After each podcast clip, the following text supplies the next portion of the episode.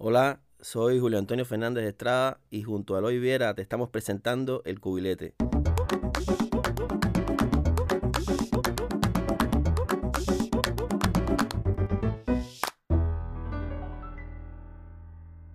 Este es un podcast adaptado de la serie audiovisual que hemos producido con el apoyo del Toque y Periodismo de Barrio y que desde 2019 tiene un espacio en YouTube.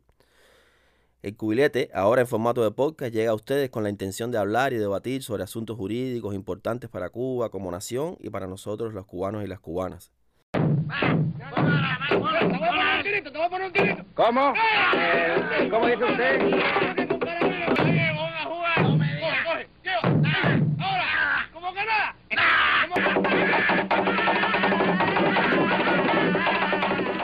Eloy, ¿cómo está la cosa? ¿Se te ve bonito? Candela.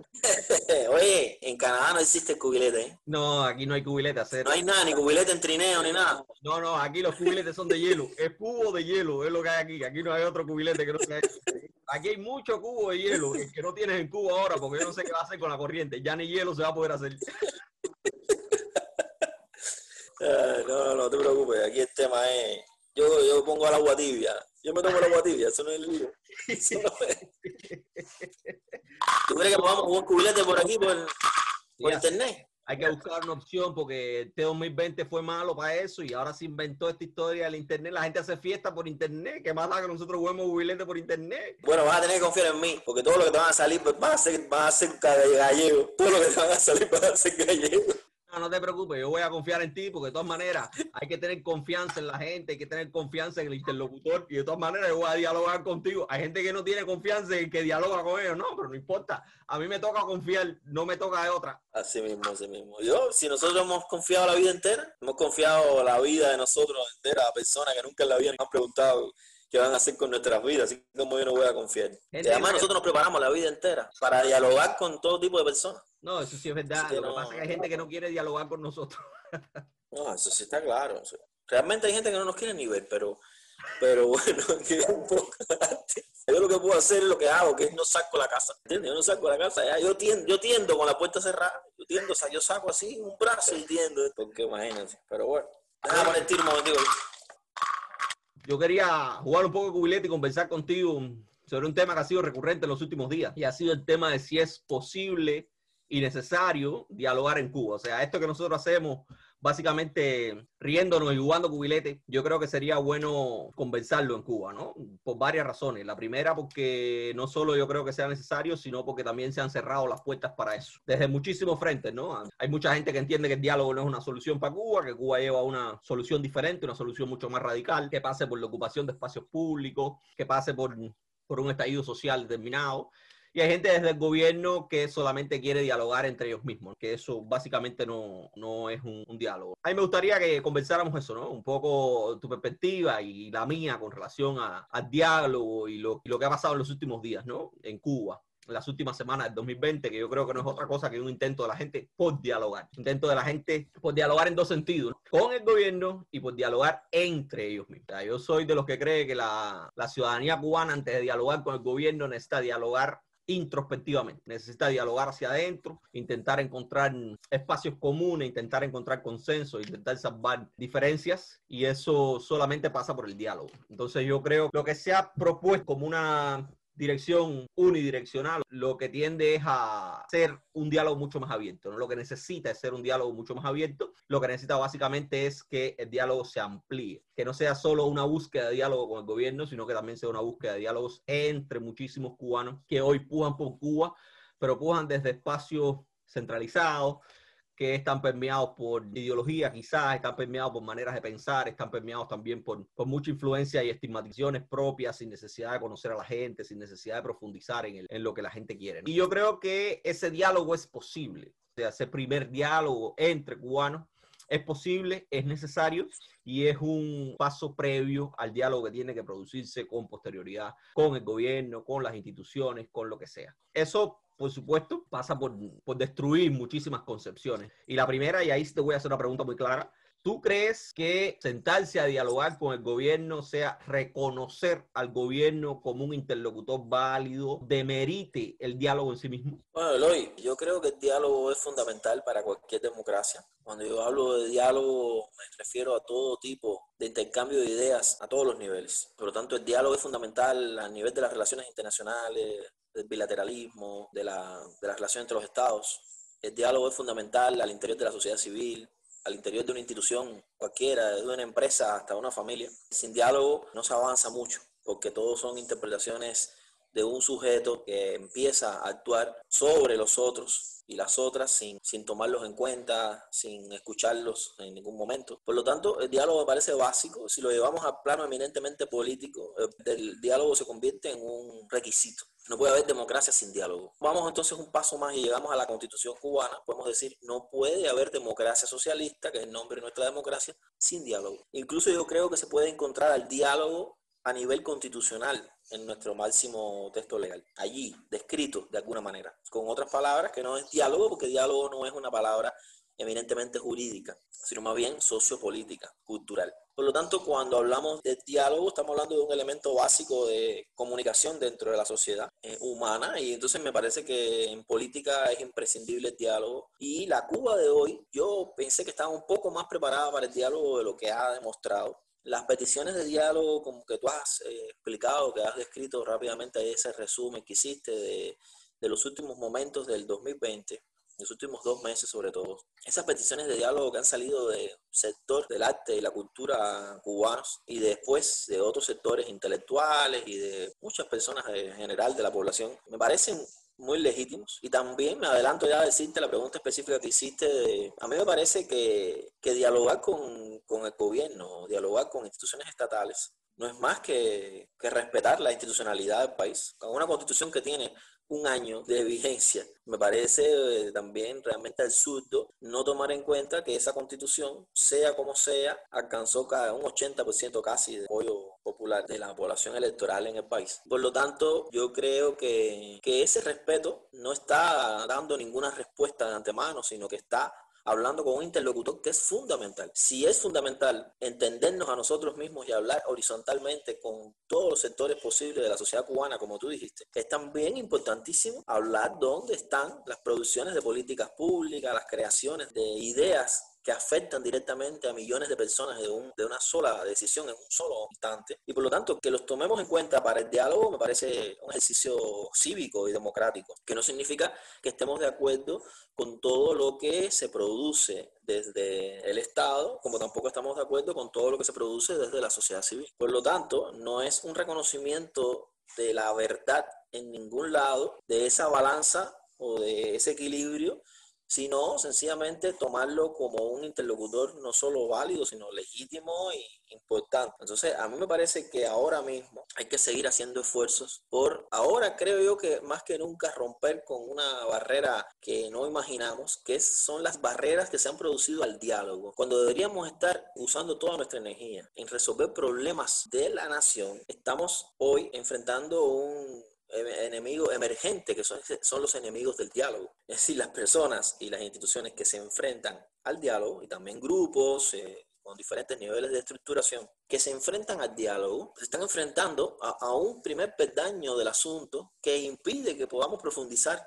en problemas, porque tenemos que resolver una cosa que es eh, un incidental. Es decir, el hecho de pedir diálogo me parece en Cuba un derecho. La petición por sectores de la población cubana de diálogo para mí es un derecho político, un derecho político tanto local como de toda la nación, a, todos los niveles, los niveles centrales del Estado, quiero decir. Es decir, es pedirle diálogo a un ministerio me parece una, un ejercicio respetuoso y además responsable de cualquier grupo de artistas, específicamente en el caso de, de, lo que sucedió a finales de año pasado, la petición de un grupo de artistas e intelectuales al Ministerio de Cultura de dialogar con los funcionarios más importantes de ese ministerio me parece muy respetuoso y además muy responsable, muy consciente de la forma en que se estructura el Estado cubano y de dónde pueden haber respuestas. Igualmente, cuando un grupo de ciudadanos y ciudadanas piden a las instituciones del Estado, a la Asamblea Nacional, a las asambleas municipales, a los consejos populares, a los ministerios que son organismos de la Administración Central del Estado, cualquier petición que se haga a esas instituciones, está tomando en cuenta una estructura estatal que existe en el país y que debe responder y que debe hacer entonces justicia de las peticiones populares. Porque todo eso es lo que hace que tenga sentido el Estado. Si esto es un problema, si pedir diálogo, si pedir conversar, si pedir que se escuchen a personas, es un problema. Estamos mucho peor políticamente de lo que pensaba yo específicamente. Sabía que teníamos problemas, teníamos problemas de incomunicación intergeneracional, sabíamos que teníamos problemas de sucesión generacional en la política, sabía que teníamos problemas de comprensión de lo amplia que puede ser la democracia como concepción cultural, económica y política, sabía que teníamos problemas de ideas de izquierda, progresistas en el país, que hay un avance del conservadurismo, un avance del pensamiento reaccionario, un avance del pensamiento de derecha tapiñado en la burocracia, que eh, a nosotros nos los achacan sin ninguna prueba. Y entonces yo, yo creo que, que esos son problemas mucho más graves, pero no imaginé que iba a ser tan difícil plantear algo tan responsable y serio como un simple diálogo.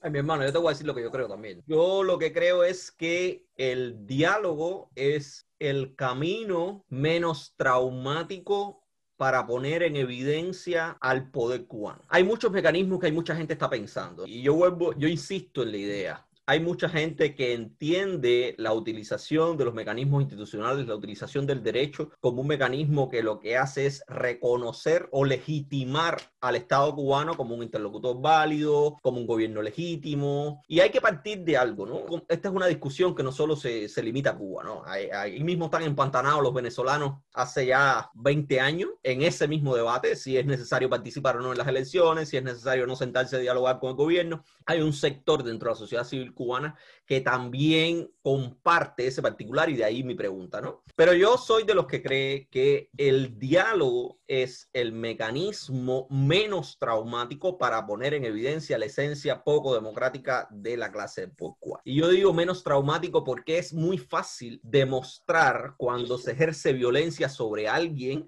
el talante democrático del pueblo. El 27N se produce, entre otras cosas, porque el Estado respondió violentamente a la acción cívica que estaba llevando a cabo el movimiento San Isidro en su sede en Damas 911. Intervenir con agentes de la policía, una acción cívica que se estaba produciendo además en un espacio privado, es un acto violento en sí mismo. Son acciones violentas, son acciones físicas, materializables en el espacio público, del el poder ejercitando ese poder político que tiene y ejercitándolo violentamente.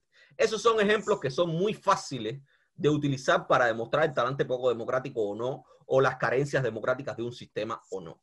Pero yo digo que es mucho más difícil utilizar el diálogo porque el diálogo pone en evidencia directa al sistema. Hay muchísimos ejemplos en ese sentido. Ahí está, no sé, a mí no me gusta tampoco utilizar referentes para el caso cubano, pero ahí tienen a los polacos, el cambio de sistema se produjo a partir de una mesa de diálogo, que llamaron la mesa redonda también, una mesa de diálogo en la que participó el gobierno, en la que participó la oposición, en la que participó la Iglesia Católica como mediadora, básicamente, y también ya un referente, porque en los últimos días se ha hecho hincapié también en la posible participación de la Iglesia Católica como representante de la sociedad civil y mediadora de este conflicto y propiciando el, el diálogo y básicamente el diálogo lo que hizo fue poner en evidencia pública las falencias del sistema, la diferencia en el discurso, la distancia que había entre la realidad y el discurso del gobierno. Y por eso es que yo creo que este sector que tú has llamado, que a mí me parece muy bien y que es un sector que lo que tiende es a una restauración de otra cosa que ni es socialismo, ni es capitalismo, ni es nada, es un autoritarismo que beneficia a una clase política determinada, se opone al diálogo, porque el diálogo lo pondría en evidencia. Siempre está la posibilidad de que estos hechos violentos en sí mismos que pueden ser utilizados para denigrar el sistema sean justificados. Ahí está el caso de Damas 955. ¿Qué se produjo? La violación de un protocolo sanitario, lo que permitía la intervención de las autoridades. El Estado siempre va a encontrar una justificación legal para actuar violentamente en contra de la disidencia, para actuar violentamente en contra de, quien le adversa, ¿no? Y ahí está entonces la expresión de por qué un acto de repudio. La expresión de un acto de repudio, la justificación es que es un acto popular, es un intento popular de la gente de oponerse a gente con la que no está de acuerdo, y eso hay que respetarlo del gobierno, ¿no? O sea, siempre va a haber una justificación para esos actos violentos. Ahora, difícilmente va a haber una justificación para las incongruencias que públicamente se asuman con el diálogo. Y yo creo que eso es muy fácil, ¿no? Y ahí están entonces los sectores reaccionarios, los sectores que desde el poder se oponen a eso, y no solo que se oponen a eso, yo creo que han generado toda una teoría para justificar el no al diálogo. Y ahí sí hay un problema también. Es el uso de los medios de comunicación en función de denigrar, en función de demeritar, en función de construir una narrativa que se oponga completamente al diálogo, que es una, opción pacífica, una opción, ya tú lo has dicho, de gente que ha, que ha propuesto sus ideas abiertamente. Y en este caso, para mí, el diálogo es necesario. Y vuelvo y repito, yo sí te digo, antes que pongas tiro de nuevo, yo sí creo que es un diálogo que tiene que empezar entre los cubanos. Y el 27N es una muestra de eso. Y San Isidro fue una muestra previa a menor escala. Yo creo que la diversidad expresada al interior del movimiento San Isidro y la diversidad amplificada con el 27N es una muestra de que hay un montón de sectores de la sociedad civil que necesitan escucharse. Y no solo necesitan escucharse, necesitan conocerse para sobreponerse a esa maquinaria comunicativa, para sobreponerse a ese monopolio de la comunicación que tiende, que tiende a denigrarlos, que tiende a apartar, que tiende a dividirlo. Y ese ha sido el día a día de un montón de cubanos durante muchísimo tiempo. Y por eso yo sí creo que el diálogo es un camino posible, es difícil, es muy difícil, pero también es mucho más difícil cualquier otra alternativa porque aun y cuando hay quien quiera desconocer la legitimidad del gobierno cubano, hay una cosa que es muy cierta. El gobierno cubano mantiene un poder político todavía muy fuerte en Cuba, centralizado, con influencia, con influencia incluso en la vida privada de un montón de gente. Eso es innegable. Por tanto, aunque usted lo entienda como un actor deslegitimado, usted tiene que reconocer que es un actor que está fuerte, que está vigente, que tiene poder, que tiene cierta y determinada institucionalidad y que tiene todo un aparato para construir una retórica hacia afuera de Cuba y hacia adentro de Cuba que apoya ese poder. Y eso es innegable y por eso yo creo que el diálogo puede ayudar también a desmontar todas y cada una de esas cosas. Está bien. Voy a poner tiro por ti. Pon tiro, pon tiro.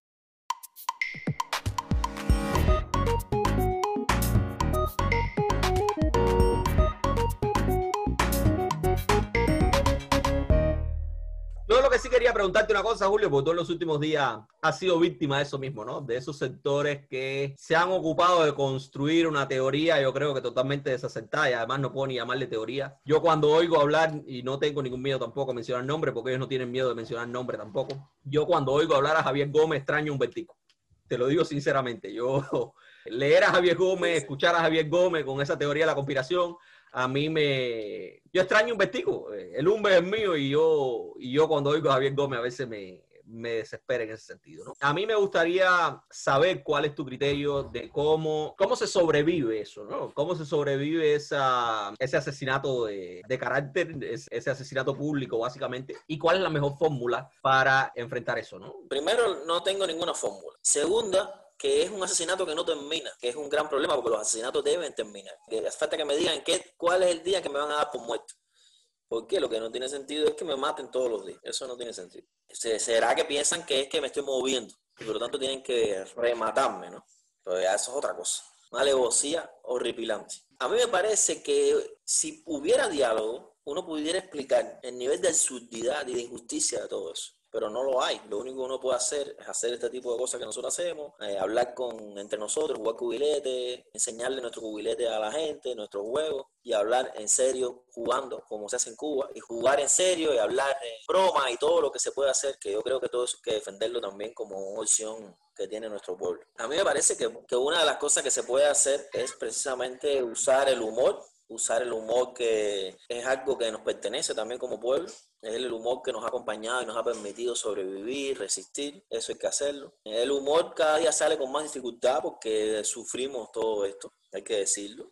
Si lo que están esperando es que nos asustemos, yo eh, pienso que la mayoría no nos asustamos, pero sí nos decepcionamos fuertemente, sí sentimos mucha, mucho dolor, por lo que se está haciendo. Hay personas que se han dedicado la vida entera a trabajar por Cuba, que están recibiendo ataques ligeros así sin ningún tipo de fundamento. En mi caso, realmente todos los días quedo asombrado del nivel de, odio que, que, puede manejarse. Cosas como estas de, de, decir de forma velada o expresa mercenario, contrarrevolucionario y cosas de estas, me parece de verdad absurdo. Porque, por ejemplo, esta, esta tesis que se ha usado de que nosotros somos nos hacemos pasar por el centro, le decimos a la gente que somos izquierda, pero que realmente estamos esperando el momento para girar a la derecha. Esto que se ha hasta graficado en humor, en alguna prensa plana del país. Yo quiero que alguien me explique realmente cómo funciona eso. Yo tengo 45 años. Toda mi vida he sido socialista, educado por una familia de izquierda, con pensamiento latinoamericanista, antiimperialista, pero yo nunca he visto esto como un mérito, porque para mí la ideología no puede ser un mérito, como tampoco la orientación sexual es un mérito. Tú no, tú no pones nunca un diploma que eres heterosexual, por lo tanto no puede ser un demérito ser homosexual. Tampoco puede ser un mérito tu, tu orientación político-ideológica, porque eso es, es, lo que tú escoges ser. Nuestro problema es que hemos visto como un mérito eso y ha hecho que millones de personas hayan optado por decir lo que son sin serlo para alcanzar gasolina, aladas, viajes, puestos. Son unos desvergonzados. Pero eso está más que descubierto, eso es doble moral, triple moral. A nosotros ya ha llegado la moral perdí la cuenta de las morales de las personas. Entonces, evidentemente, cuando alguien dice que nosotros estamos esperando nuestro momento para girar a la derecha, yo quiero preguntarle a esa persona, ¿para cuándo va a ser eso? Porque yo llevo la vida entera trabajando para el socialismo y entonces ahora de pronto pienso y digo, ¿será que a los 80 años voy a dar el giro? Si yo a los 80 años doy el giro, si a los 80 años es el momento en que yo voy a girar a la derecha y me da por morirme a los 79, entonces me van a contar como que no importa, el año que viene este se iba a ir para la derecha, o es que me van a contar como socialista la vida entera, o, no me van a contar los años a favor del socialismo. Hace falta que alguien explique el nivel de descaro, nivel de desvergüenza y de violencia que están ejerciendo sobre las personas con esas mentiras. Porque el problema está en que tenemos una vida, una vida dedicada a un sistema, dedicada a un sistema como trabajando, siendo honestos y honestas, sin robar, claro, diciendo nuestras ideas, polemizando, no estando de acuerdo, cumpliendo la constitución que dice que la democracia socialista necesita del ejercicio de la crítica y la autocrítica. Contrarrevolucionario por pedir el diálogo, por pedir el diálogo que siempre ha sido un derecho político en Cuba. Mercenarios, mercenarios sin ropa, sin reloj, sin agua por las pilas, de verdad, con libretas de abastecimiento, haciendo mandados el día entero. Y los mercenarios se dedican a eso, Eloy los mercenarios nos dedicamos a esto, a coger el las gacelas, los almendrones, criar hijos e hijas, acompañar a nuestra familia, sufrir cada uno de los minutos de nuestra, de nuestra existencia, estando aquí sin recibir nada. ¿Qué, qué pasa? ¿Somos mercenarios por cobrar un salario? ¿Por cobrar un salario de un medio independiente? ¿Es por eso que somos mercenarios? Entonces, no estoy de acuerdo. No estoy de acuerdo porque si alguien piensa que el dinero que viene de cualquier parte está hecho para la subversión, está pensado en la subversión. Por lo tanto, si nosotros recibimos un dólar de alguien que alguna vez imaginó en un sueño de verano que eso era para la subversión en Cuba, yo les digo que eso es una enfermedad de paranoia, ¿entiendes?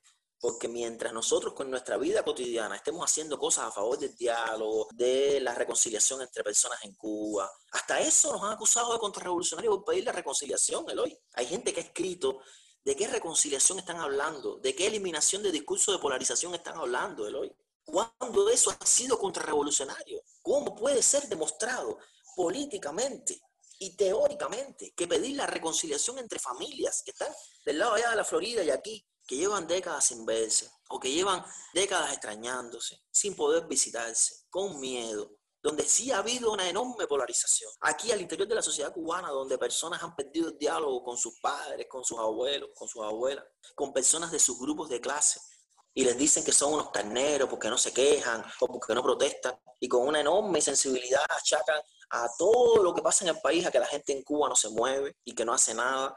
A eso es lo que nosotros llamamos reconciliación a buscar que la gente se entienda, que la gente entienda el dolor que puede haber en ambos extremos y que entienda otra cosa más básica todavía, Eloy, que es el derecho a pensar políticamente como le dé la gana a cada cual. Lo único a lo que no existe derecho es a los mensajes de odio, a, a practicar ideologías excluyentes, racistas, xenófobas, asesinas, genocidas, Fuera de eso, es como si ahora Unidas Podemos en España dijera que no se va a reunir con Vox o con PP, porque sencillamente esos, esa gente son derecha y que no van a hablar entre sí. ¿Qué hacemos entonces con los miles de parlamentos que hay y los miles de ambientes y espacios de deliberación de la política en el mundo entero, incluida América Latina, que son diversos, donde personas con ideologías extremas hablan ahí y se tienen que poner de acuerdo o sencillamente aceptar la democracia de las mayorías. Es esto que nosotros estamos pidiendo, de conversar entre nosotros y de proponer diálogo y de pensar democráticamente. No puede haber democracia si la única forma de comprar algo es haciendo 12 horas de cola todos los días. Eso no lo inventamos nosotros, lo inventaron los griegos. Por eso es que nosotros hablamos de la renta básica universal, de que la gente se conecte de nuevo con su actitud de son politicón, de su actitud de, ciudadanía, su actitud cívica de participar en política, de ser parte del ágora, del foro, de estar presente. En Cuba existen prejuicios del uso de la ley que son primitivos. Nosotros estamos hoy luchando contra, no molinos de viento, estamos luchando contra dinosaurios. Estamos pidiendo diálogo y nos hemos, hemos descubierto que las personas estaban dentro de las cavernas y no entienden lo que tú estás diciendo. Cuando usted pide diálogo y del otro lado te gritan mercenario o contrarrevolucionario, la enfermedad es mucho más grave de lo que nosotros pensamos. Sin pruebas, difamando, calumniando, injuriando. Yo sí tengo pruebas de que eso sí es contrarrevolución. Porque en la historia de la humanidad, cerrar esas puertas, hacer que se extingan grupos de personas, atacar violentamente con los medios de difusión en sus manos, todo eso sí puede frenar el movimiento, el progreso, la revolución, la reforma, el cambio, la transformación social, el ejercicio que se están haciendo en los medios de difusión masiva oficiales en el país, la posverdad que se está convirtiendo en la pospolítica, porque están diciendo que están siendo atacados periodistas de la prensa oficial en el país, porque aparecen memes, porque la gente los critica, cuando las personas en Cuba pueden ser censurados en su persona, expulsados de los centros de trabajo, detenidos, interrogados, regulados, se les puede impedir la salida del país, se ha censurado a personas por su orientación sexual, por la identidad de género, se ha atacado al feminismo, se ha atacado a los animalistas. Y entonces, dos memes y tres críticas en las redes sociales a periodistas por hacer mal su trabajo, por mentir, por exagerar, por tejiversar. Eso es bullying. ¿De dónde salió que el bullying puede ser de abajo para arriba? ¿Alguien ha visto alguna vez bullying de un niño pequeño a uno de secundaria básica? ¿Es posible hacer bullying un niño de 5 años a uno de pre? ¿Es técnicamente posible el bullying de abajo para arriba? ¿O el bullying es un abuso de poder? ¿O es un abuso en toda la línea? Eso será otra cosa. Como tampoco puede dar golpes blandos el pueblo. Los pueblos no dan golpes blandos. Los pueblos piden cambio, se mueven, hacen huelga, se legitiman a sí mismos con sus actos pero los pueblos no dan golpes blandos. Yo no sé ni cómo se hace eso. Yo sí veo un síntoma contrarrevolucionario en lo que están haciendo, cuando mienten, cuando tejiversan, cuando nos atacan, que es que todo el tiempo citan manuales de la CIA. Yo estoy convencido de que les ha hecho daño leer tantos manuales de la CIA. Yo nunca en mi vida he leído eso. Cuando ellos leen manuales de la CIA, yo leo Platero y yo. En Platero y yo no se encuentra nada de cómo dar un golpe de Estado en Cuba. No estamos de acuerdo con golpes blandos, con golpes duros. A mí me gusta el bolseo, en la escuela cubana de bolseo, pero son golpes de verdad. Y con un árbitro, golpes blandos. ¿Qué golpe es ese? ¿Cómo se hace eso, Eloy?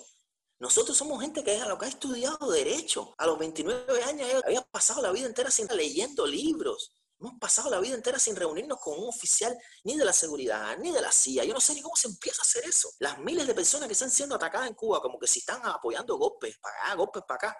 ¿Cómo hace? ¿Cómo se hace eso, Eloy? Ah, porque somos marionetas. Ah, porque nos metieron un chip en la cabeza. Es porque nos llevan. Entonces nosotros cuando estamos llegando ahí al golpe blando es que nos damos cuenta que nos están llevando. Es decir, cuando yo voy a comprar el pan de la libreta, también soy marioneta. Cuando me monto en el P14 también soy marioneta. O soy marioneta nada más cuando voy a hacer algo que no les gusta. Cuando yo iba a las campañas de frío a recoger papas a las 2 de la tarde bajo el sol, o cuando ayudé a construir la UCI, fue porque yo era una marioneta. O es que en ese momento todavía no lo era y después busqué mis hilos para poder ser marioneta y poder estar más tranquilo yo de marioneta, marioneta mercenaria. Es eso. Es así como funciona la política. ¿En qué momento de la vida es que nos vamos a girar a la derecha cuando hemos sido toda la vida de izquierda y toda la vida hemos pensado sin democracia no puede haber socialismo? Me voy a morir diciendo sin democracia no hay socialismo. La derecha en Cuba tiene derecho a hablar. Los opositores en Cuba tienen derecho a hablar. En algún momento esa lección tiene que ser aprendida, porque no puede haber democracia solo para algunos, como tampoco los derechos son solo para algunos, Eso, un día tú y yo vamos a hablar, vamos a jugar cubilete nada más que hablando de para quién son los derechos, porque me tiene un poco confundido la manera en que se habla y se piensa los derechos humanos en el país. Los derechos no son para un grupito de personas. Así que mira, mira, Abel, ahora sí, róbate show.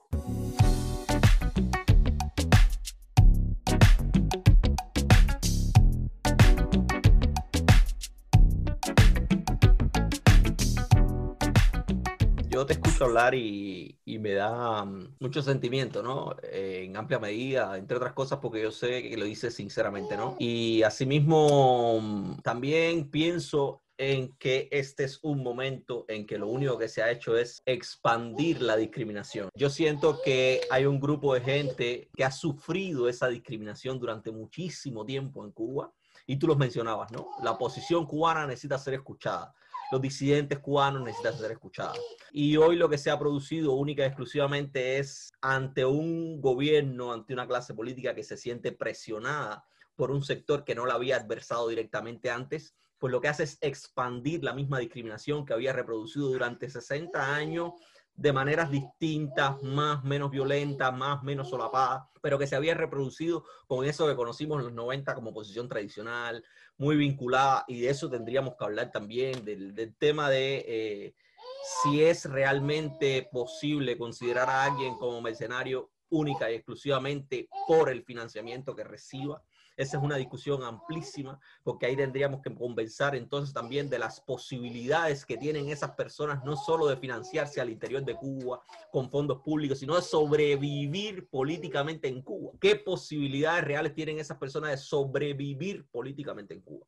Y esa es una discusión tendremos que tener. Yo lo que sí creo que en los últimos tiempos lo que se ha producido es una ampliación de ese sistema discriminatorio impulsado desde arriba. Yo pienso siempre en tu caso, ¿no? Una persona que, que se reconoce a sí misma como una persona de izquierda, una persona que se reconoce a sí mismo como idea socialista, una persona que trabajó durante muchísimo tiempo conscientemente por un país mejor hoy de pronto es una persona sometida al ostracismo. Es una persona que sin importar todo eso sin importar la verdad de lo que dice, es una persona que tiene que ser etiquetada de la misma forma en la que ha sido etiquetado todas esas personas durante los últimos 60 años. Y eso es muy llamativo. Y yo siempre hago y hago este llamado de atención. Los precios de Copelia no los definió el movimiento San Isidro.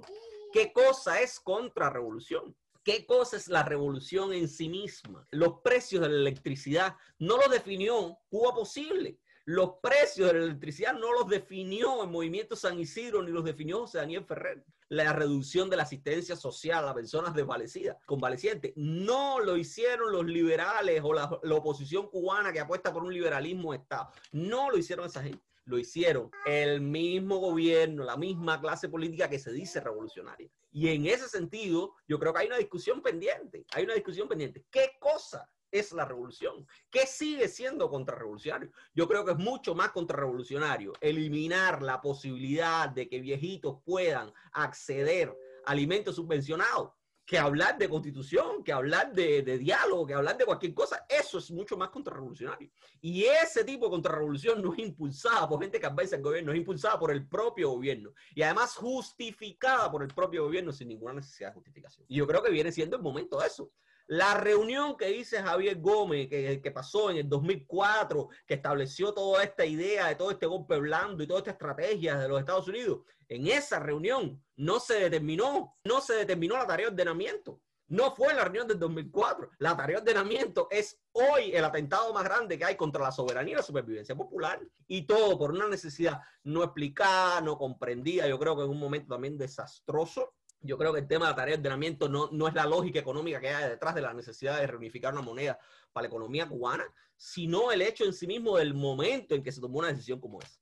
En medio de una pandemia, con una economía que, que, ya no es economía, y total, para imponer un paquete eh, que yo digo que en toda regla es un paquetazo neoliberal el que me diga a mí lo contrario eh, me estará metiendo mentira, ¿no? Yo, yo lo veo de esa manera. Y un paquetazo neoliberal es lo más contrarrevolucionario que hay utilizando el propio discurso del gobierno. Entonces yo no entiendo cómo perfectamente te puedan colocar a ti o puedan colocar a todas estas personas que durante 60 años han sido determinadas al ostracismo, que también me colocan a mí, o sea, no solo tú. Eh, eres tú porque has sido señalado con el dedo por tu visibilidad, porque saben que eres una persona que ni tan siquiera yo el otro día pensaba, yo decía, bueno, si han utilizado la usurpación de capacidad legal, y aquí voy a usar el propio derecho, han utilizado contra periodistas independientes la usurpación de capacidad legal como un delito a imponerles porque no son titulados de periodismo y por tanto no pueden ejercer el periodismo independiente. Y por eso hay periodistas en Cuba que han sufrido cárcel, que han sido multados, que le han decomisado los medios. ¿Cómo es posible que Humberto López, que tampoco es titulado en periodismo, de pronto sea galardonado por Lupe como el mejor periodista del sistema informativo de la televisión cubana, como el periodista que tenemos que defender. Ha sido galardonado porque ha sido la voz que se ha prestado para construir y manipular sin réplica toda una construcción comunicativa que lo que hace es eso, expandir la discriminación. Hoy yo puedo decir satisfactoriamente que sí, no recuerdo, creo que Michael González Vivero, el director de Tremenda Nota, en algún momento fue encausado o intentado encausar por una usurpación de capacidad legal, o por lo menos fue amenazado por una usurpación de capacidad legal, porque Michael González Vivero no es titulado de periodismo. Y la titulación como característica o como requisito para el ejercicio del periodismo está superada por todo el mundo. Ya, ya el mundo entero dice que el periodismo es un mecanismo de expresión, de la libertad de expresión, valga la redundancia. Eso está más que superado. En Cuba seguimos con el tema de la titulación, arrastrando el tema de la titulación, y de pronto llevamos a planos estelares a una persona que lo que ha hecho es manipular y mentir a partir de un conocimiento preestablecido que tiene derecho, mentirle a la población cubana, eso lo hemos premiado. Lo hemos premiado y por tanto está, es totalmente contradictorio y por supuesto totalmente contrarrevolucionario también. Entonces yo creo que también hay un debate en ese sentido, ¿no? No solo si el diálogo es posible, no solo los bloqueos al diálogo, sino cuáles son los marcos para nuestro diálogo, ¿entiendes? Porque se expande y se contrae revolución y socialismo en la medida de sus intereses.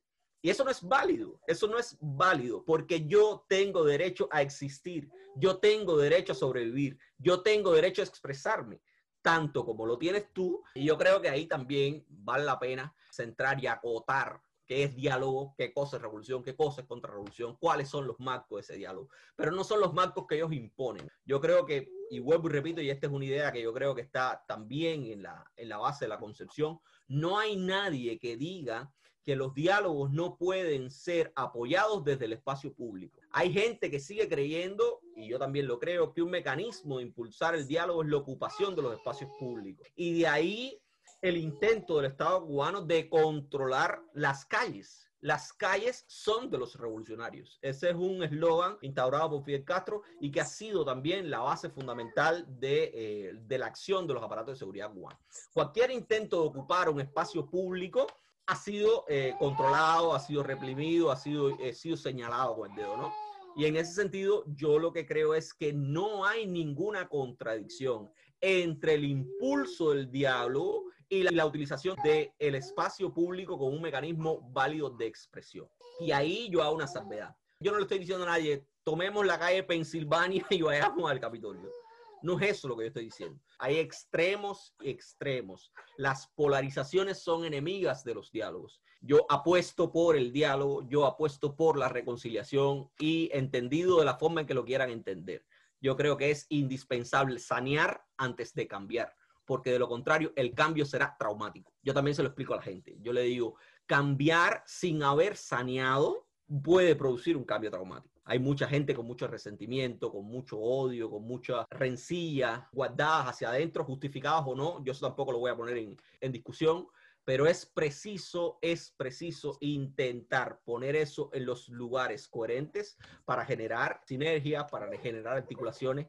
Y yo creo que a eso sí se le han opuesto tanto desde un extremo de la, de la polarización del extremo hasta el otro extremo de la burocracia esta que tiende a una, a una modificación neoliberal, básicamente. ¿no? Olvidémonos de las conquistas sociales, olvidémonos de las subvenciones, olvidémonos de todo eso, intentemos cambiar porque es necesario cambiar, ¿no? Y poner de nuevo la retórica de un enemigo externo, un financiamiento externo que nos impide. O sea, son retóricas que tenemos que salvar antes de poder llegar.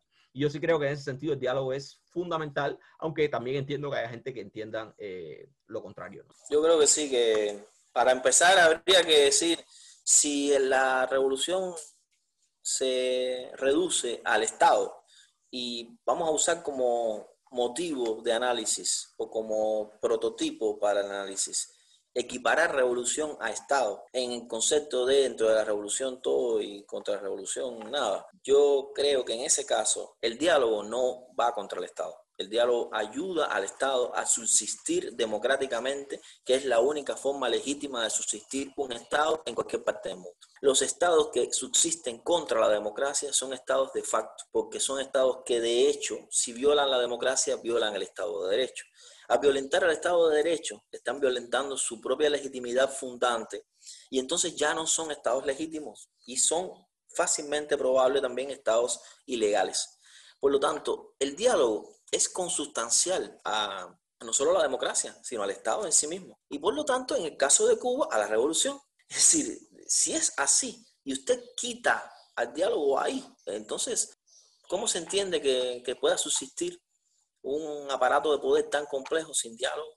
Incluso lo necesita al interior de sí mismo. El diálogo, la reconciliación, eh, tratar de acercar y de diluir los, los discursos polarizados todo eso está, sigue estando dentro del Estado, y es muy fácil de demostrar que todo eso sigue estando dentro del Estado, porque el concepto de Estado es muy amplio también, porque también está el sentido cultural de todo eso. Todos nosotros somos partes de, de una civilización humana que nace con el Estado como un elemento cultural adicional, que no concebimos nuestra vida sin ese aparato de poder complejísimo. Y por lo tanto, para nosotros eso es mucho más fácil de entender que cosas que son parte de nuestra naturaleza desde el punto de vista biológico, físico, químico, porque la política, esa política heredada culturalmente desde mucho menos tiempo, ya forma parte de nuestra vida diaria y de nuestra reproducción política, material, espiritual y de todo tipo. Por lo tanto, eh, existe unos enormes vacíos en Cuba de formación política, de formación jurídica, que yo creo que también son consustanciales y que son eh, la prueba del tipo de ciudadanía que tenemos hoy.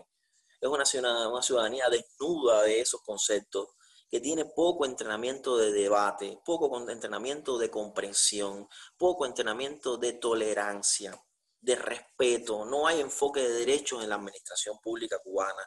Hay una incultura jurídica, sino una incultura propiamente de derechos humanos. Ese panorama nosotros se nos olvida ahora, y lo hemos hablado muchas veces durante décadas y lo hemos profundizado realmente en los últimos años. Se nos olvida ahora porque tenemos una contingencia adelante. Entonces nosotros estamos ahora fajados con una piñata, dándole palo para ver si la piñata suelta algunos caramelos. Y se nos olvida que realmente no se trata de esa piñata. Se trata de un aparato acompañado por una cultura de dominación que para mí es capitalista y como tú dices, ahora además neoliberal, que hace que ningún pensamiento progresista de izquierda, cuando más radical trata de ser, se encuentra con una barrera. Y la barrera es perfecta porque como se usan los medios de difusión masiva como uno como les da la gana, incluso pueden hacer una campaña de política económica de choque, incluso pueden acompañarla con la posibilidad de que un extranjero tenga 100% de, de, de propiedad, una inversión extranjera en el país. A la misma vez, y llamarle a todo eso revolución y llamarle contrarrevolución a alguien que dude, que dude sobre ese proceso o que diga que esa no es la vía. ¿Por qué no hablamos de socialización? ¿Por qué no le entregamos las fábricas a la gente? ¿Por qué no cogemos todo a la gastronomía y se la damos a los particulares? ¿Qué? Porque eso es propiedad privada. Bueno, es la propiedad de los pequeños propietarios. ni Carlos Marx dijo que eso era contrario al socialismo.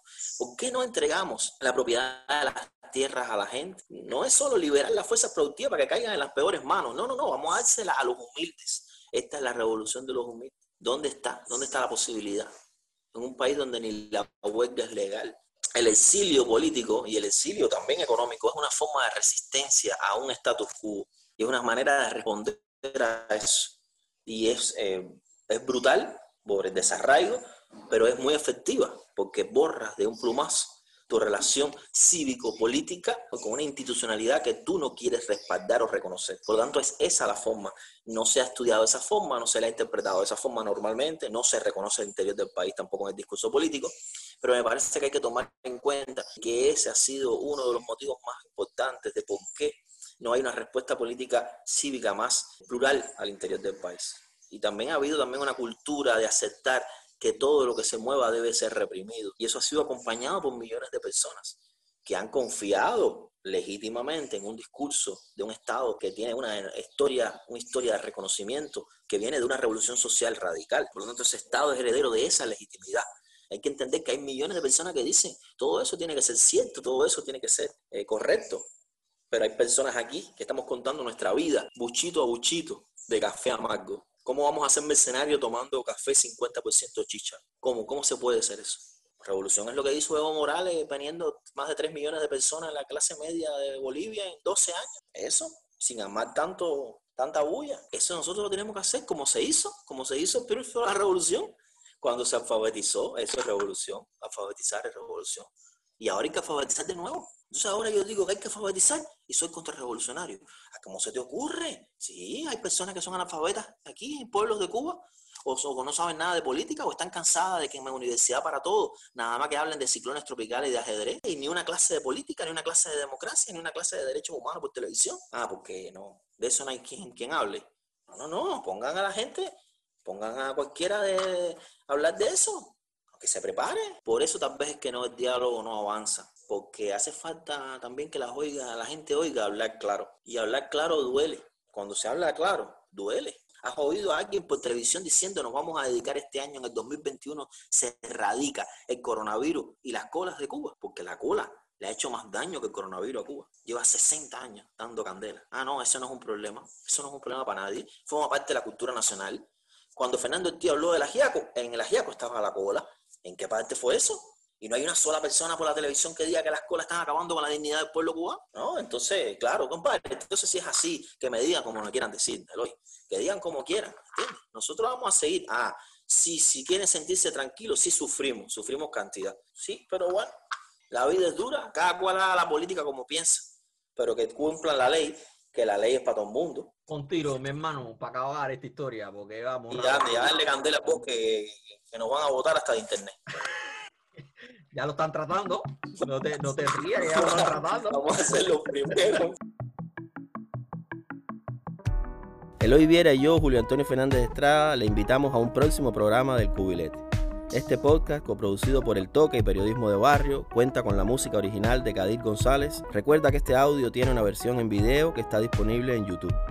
Queremos recomendarte además otros podcasts y reportajes en audio que puedes buscar en la página web www.periodismodebarrio.org o en el canal de Periodismo de Barrio en SoundCloud, Anchor, Spotify y iBooks.